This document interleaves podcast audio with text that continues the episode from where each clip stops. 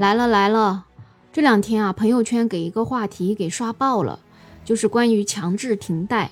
啥叫强制停贷呢？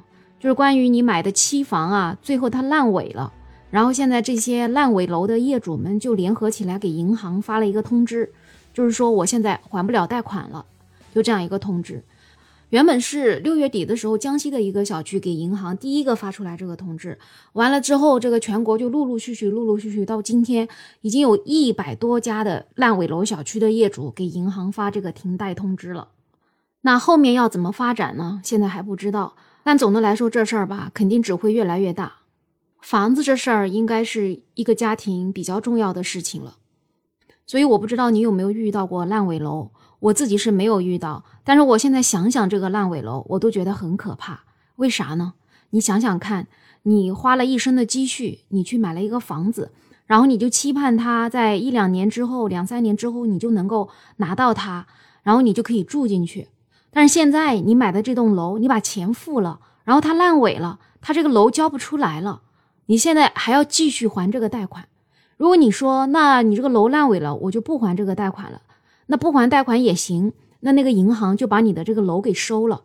那你说，那我就不要这个楼了，对吧？我也不还贷款，那还不好意思，你还不只是这样子，你这个楼因为变成烂尾楼了，你这个楼的价钱已经没有原来高了，那你中间的差价怎么办呢？你差价你还得还给银行。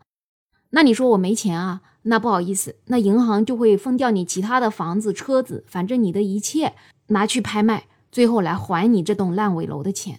所以你说遇到烂尾楼有多可怕呀？这里呢就插入一个冷知识，那我们中国的这个房贷呢，它是无限责任的，那美国的房贷是有限责任。在美国的房贷如果还不上，你还真是把这个房子给他收走就结束了。但在咱们国家就不是，在咱们国家，如果你运气好，这个楼价它涨了，那你也没关系，你就让他去拍了房子就完事儿。那如果楼价跌了呢？就比如说这种烂尾楼呢，它肯定不值钱呢，那就会出现刚才我说的，就拿你的其他资产去抵押。那这次这些发强制集体停贷的这些业主们，他们是真的就不想还这个贷款了吗？其实他们也知道这个贷款无论如何最终还是要还的。其实他们现在就是在倒逼这个银行，希望这个监管部门都出来管一管这个开发商，让这个烂尾的楼能够继续给他建好，能够交房。只要能交房了，他们其实还是愿意继续还这个贷款的。这不有个网友他说，这不是停贷，是动态还贷了。你这个烂尾楼只要动起来了，那我就还贷。诶，你还别说，这个动态还贷还真是特别形象的描写了这一次强制停贷的这个行为。那你说这些烂尾是怎么烂的呢？照理说，我买你这个房子的时候，我钱不是都给你了吗？你不就应该拿这个钱去建房子吗？你怎么还建不上了呢？那是因为啊，本来国家是有政策的，咱们老百姓给的这个买房的这个钱呢，他们要放在一个专门的监管账户里面，然后这个监管账户的钱就用来付这些建设的费用。但结果很多开发商这个钱压根儿没有进这个监管账户，然后他把这个钱拿去挪用到其他的项目上了。现在其实就等于是青黄不接了，拆东墙补西墙也补不了了，所以这房子他就建不了了。那这一次发生的这个大规模的停贷的事件，其实也就是这些业主们他们出来希望国家能够查一查这些监管是怎么做的，这个流程上到底有什么问题。很多网友都感同身受，觉得要是自己遇到了这个烂尾楼，肯定也是一个巨大的灾难。但是呢，也有一些网友竟然发出另外一种声音，他说：“你为啥要买期房呢？买期房不就是图便宜吗？就像你把钱存到了这个河南的这个银行，明显的你是想追求更高的利润，但是风险更高。你买了，你就得自己能承担风险。说买期房不就跟炒股一样吗？亏了只能赖自己选错了。哎。”对这个我可真不敢苟同啊！